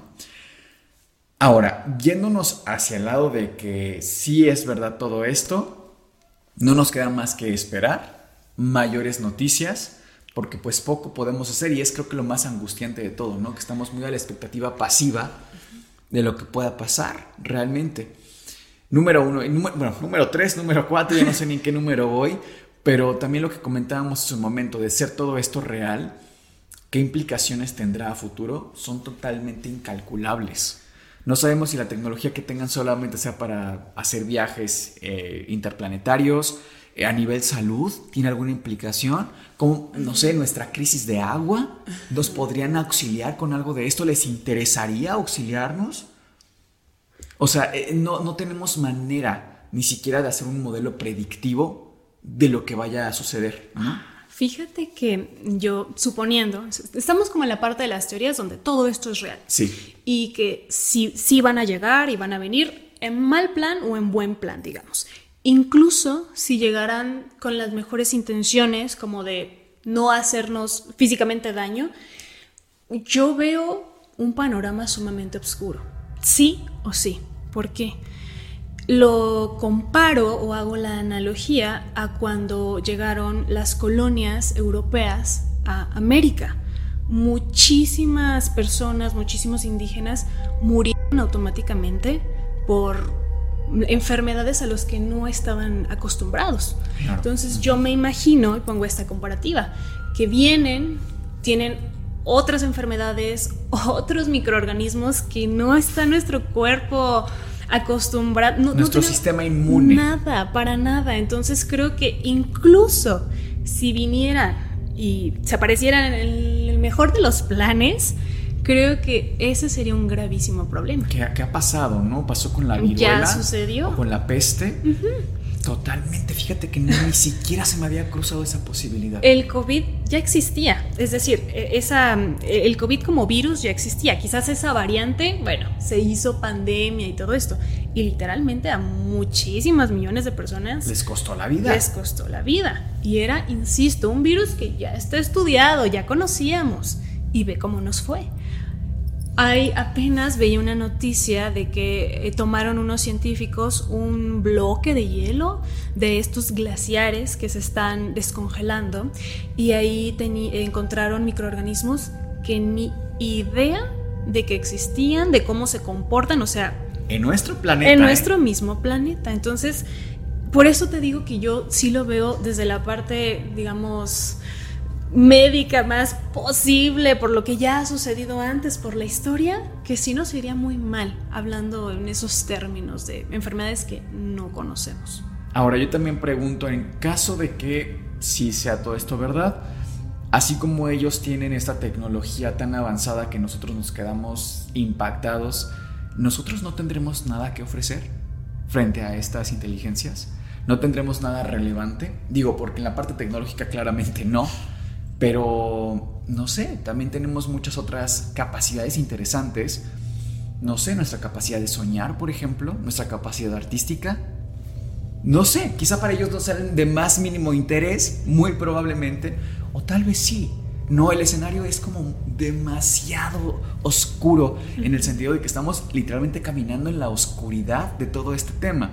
Yéndonos ahora al lado de que no, Cas, de que nada de esto es verdad, creo que es incluso tan o más alarmante, ¿no? Porque, a ver, como decíamos y lo hemos repetido, no estamos aquí diciendo si existen o no existen, más bien es en el contexto en el que están existiendo. En el caso de que no, pues podemos pensar en una cortina de humo. Yo te pregunto, ¿tú encuentras razones interesantes para las que ahora mismo haya una posible cortina de humo? Totalmente. Em, no sé si sepan, pero justo, insisto, puede ser una tremenda coincidencia o todo está muy bien orquestado. En estas mismas fechas en las que sucede esta conferencia, también está en proceso, está en juicio el hijo del presidente en turno de Estados Unidos, Biden.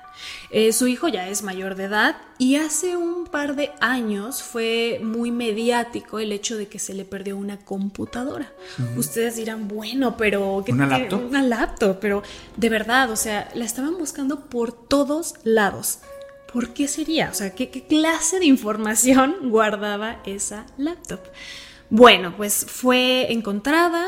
Eh, el hijo está, el hijo del presidente está más que confirmado que tiene problemas con abuso de ciertas sustancias. Se le encontraron negocios turbios, por no decir ilícitos, de venta eh, eh, o compra-venta de ciertos objetos con países como China y me parece que Ucrania, como que no puede demostrar legalmente cómo hizo esos negocios. Tremendo escándalo. ¿eh? Y peor aún. Y ojo, siento que no se le está dando la cobertura que merecería realmente, porque no estamos hablando de cualquier tipo, o sea, de verdad, es el, es el hijo del presidente de una potencia mundial.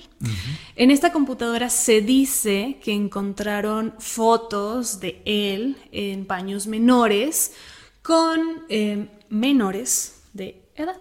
No se sabe exactamente entre qué rangos de edad, pero definitivamente es un delito. Y yo, por más que busco noticias, no veo que esté siendo como bombardeada eh, información de esto. Está bastante quieto para ser quien es. Claro. Eso por una parte. Por otra parte, eh, la famosa película Sonido de Libertad. Claro, es una película, a grosso modo, em, que es producida por un mexicano. Y que se relaciona incluso con lo que estás contando, ¿eh? Totalmente. Y que trata de. Es una historia real y trata de reflejar la... ay, tengo que ser muy cuidadosa aquí, de verdad, perdonen si no puedo mencionar las palabras tal cual o las frases tal cual, pero entiendan por favor. Eh, trata de... Personas muy jóvenes. Personas muy, muy, muy jóvenes. Y es, esto sucede, me parece que en Colombia es toda una red. Y en México. Y en ¿eh? México también. Un paraíso aquí en México. Un paraíso, eh, aunque la, la, película se centra un poco más en... se desarrolla en Colombia. Y eh, hay un caso real que de hecho creo que tiene una participación en la película, si no es que al menos una entrevista de un investigador de Estados Unidos, creo que era del FBI, le dan misiones para que él investigue todos estos casos, incluso los someten a ver estos videos con estas personas muy, muy pequeñas, se trauma tanto, da, da todo su testimonio, de verdad es interesantísima y decide dejar la organización y hacer hacerlo por su cuenta, tratar de salvar a todas estas mini personas por su cuenta. Y de esto, insisto, hay registros, este hombre existe, de hecho, una de sus misiones era llegar a un orfanato en Haití, donde realmente no era un orfanato, sino que estaban haciendo otras actividades con estas personas muy, muy pequeñas. Y al final, él decide adoptar a dos de estas personitas que estaban en ese orfanato. Él tiene, me parece que una familia como de nueve hijos, y de esos creo que seis son adoptados. Insisto, todo esto es una realidad, no se inventaron la película, hay datos fidedignos, como lo pueden comprobar. Y curiosamente la película no se ha podido estrenar, de hecho el director, que es mexicano, este, ha dado declaraciones, entrevistas donde no se le permite proyectarla en otros países de Latinoamérica, por ejemplo. Solamente lo ha podido hacer en Estados Unidos, ha estado batallando muchísimo para que se pueda proyectar en México y otros países. Entonces, ese es el segundo punto que yo encuentro que si nada de esta conferencia fue real o fue utilizada con otros fines como para desviar la atención, yo encontraría que esos son los dos temas o los dos tópicos más importantes para que la gente no voltee a ver. Y me gustaría puntualizar justo en esto que mencionas de la película, porque a lo mejor dicen, bueno, pero es una película en México que tiene eso que ver. Se han hecho experimentos, digamos, sociales, muy, muy empíricos, en los cuales personas del medio del espectáculo muy pesadas en Estados Unidos, te hablo de Hollywood concretamente, se les insta a que hablen de las implicaciones políticas que tiene esta película en muchos lugares y que justo acabas de mencionar una con el hijo de Biden. Y la mayoría de ellos no habla del tema, es decir, hay un silencio sepulcral, literal, lineal, para esta película y para sobre todo las implicaciones que tiene.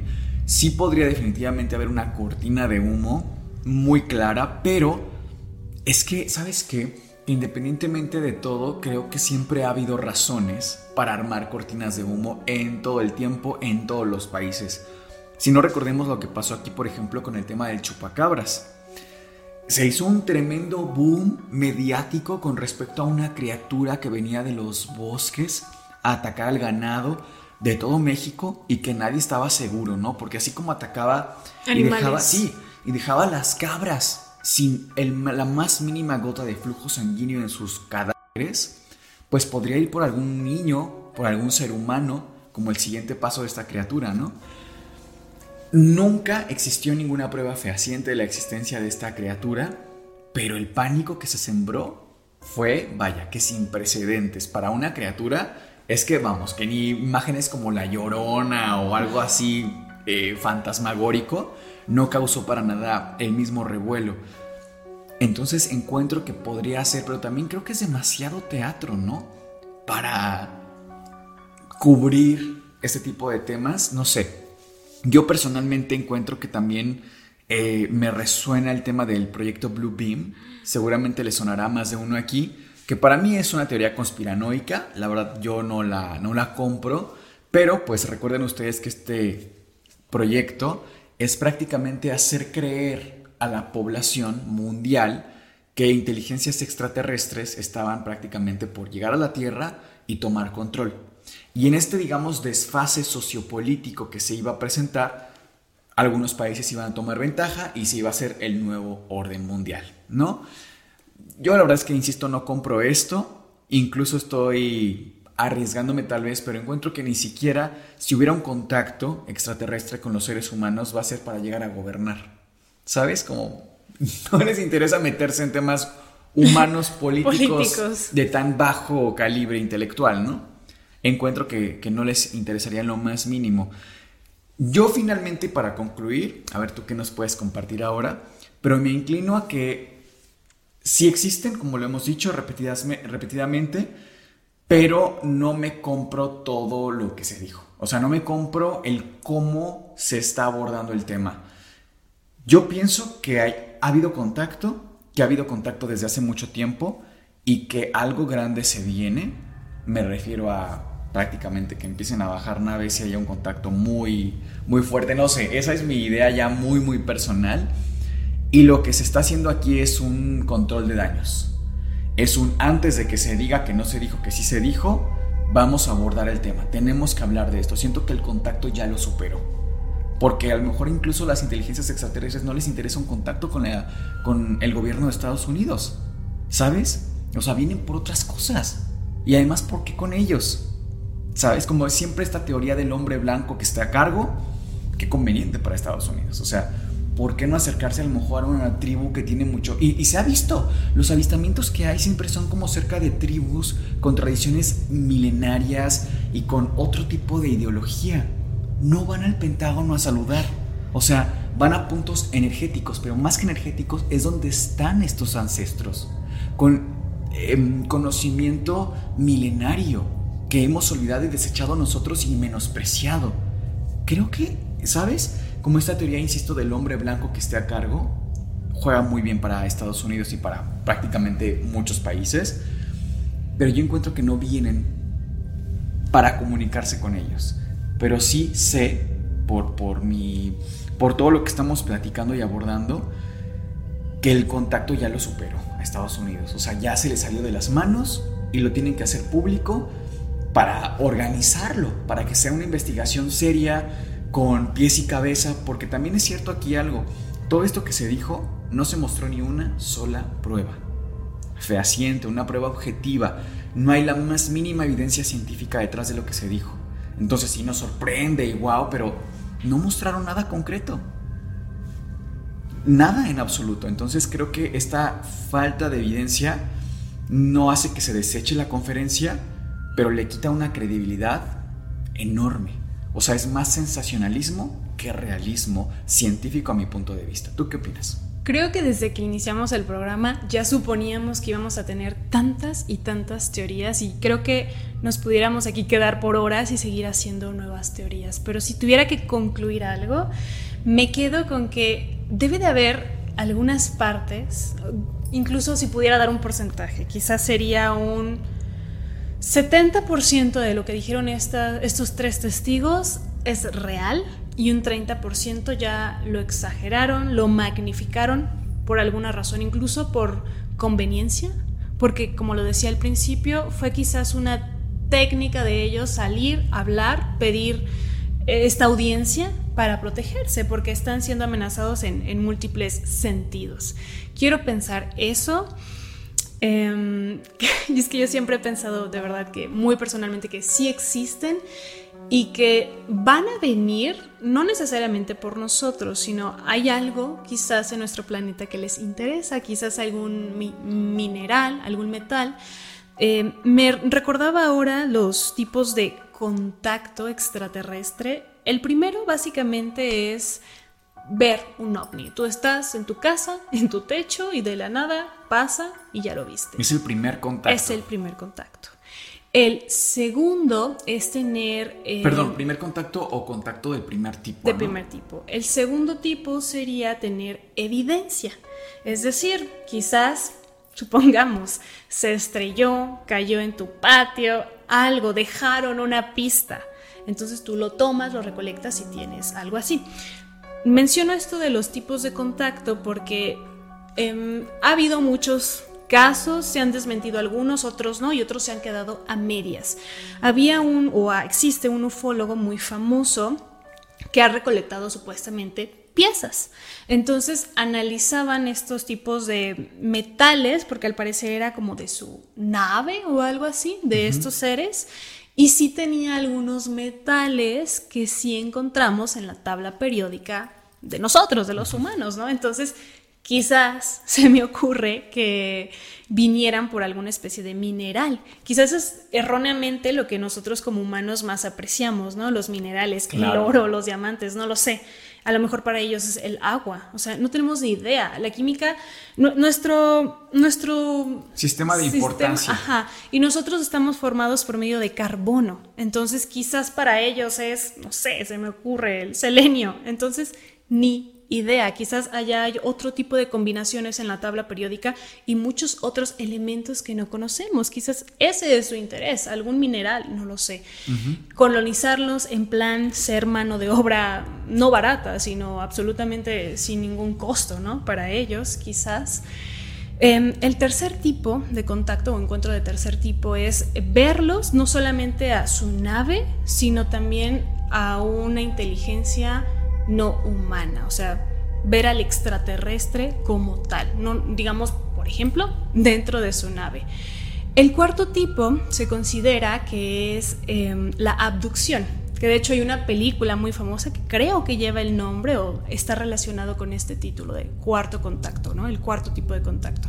Supuestamente te abducen, te llevan en su nave, en el ovni, para quién sabe qué cosas, quizás analizarte, interrogarte y supuestamente cuando estas personas regresan a la Tierra no recuerdan nada o son mínimos recuerdos los que tienen.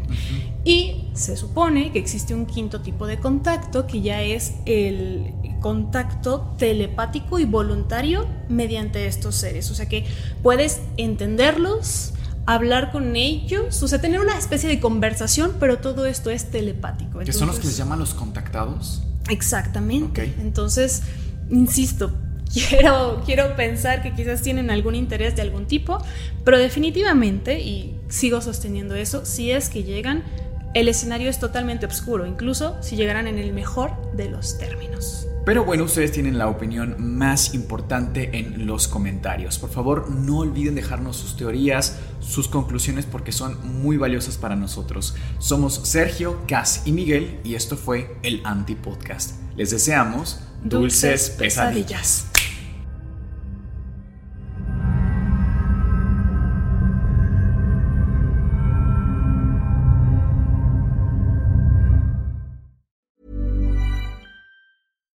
If you're looking for plump lips that last, you need to know about Juvederm lip fillers. With Juvederm Volbella XC and Juvederm Ultra XC, your lip look, whether it's subtle or bold, can last up to one full year with optimal treatment and no additional maintenance. Find a licensed specialist and see if it's right for you at juvederm.com today. That's J U V E D E R M.com. Add fullness to lips in adults over 21 with Juvederm Volbella XC or Juvederm Ultra XC. Do not use if you have severe allergies or a history of severe allergic reactions, or if you're allergic to lidocaine or the proteins used in Juvederm. Tell your doctor if you have a history of scarring or taking medicines that decrease the body's immune response or that can prolong bleeding. Common side effects include injection site redness, swelling, pain, tenderness, firmness, lumps, bumps, bruising, discoloration, or itching. As with all fillers, there's a rare risk of unintentional injection into a blood vessel, which can cause vision abnormalities, blindness, stroke, temporary scabs, or scarring. For full important safety information, visit juvederm.com.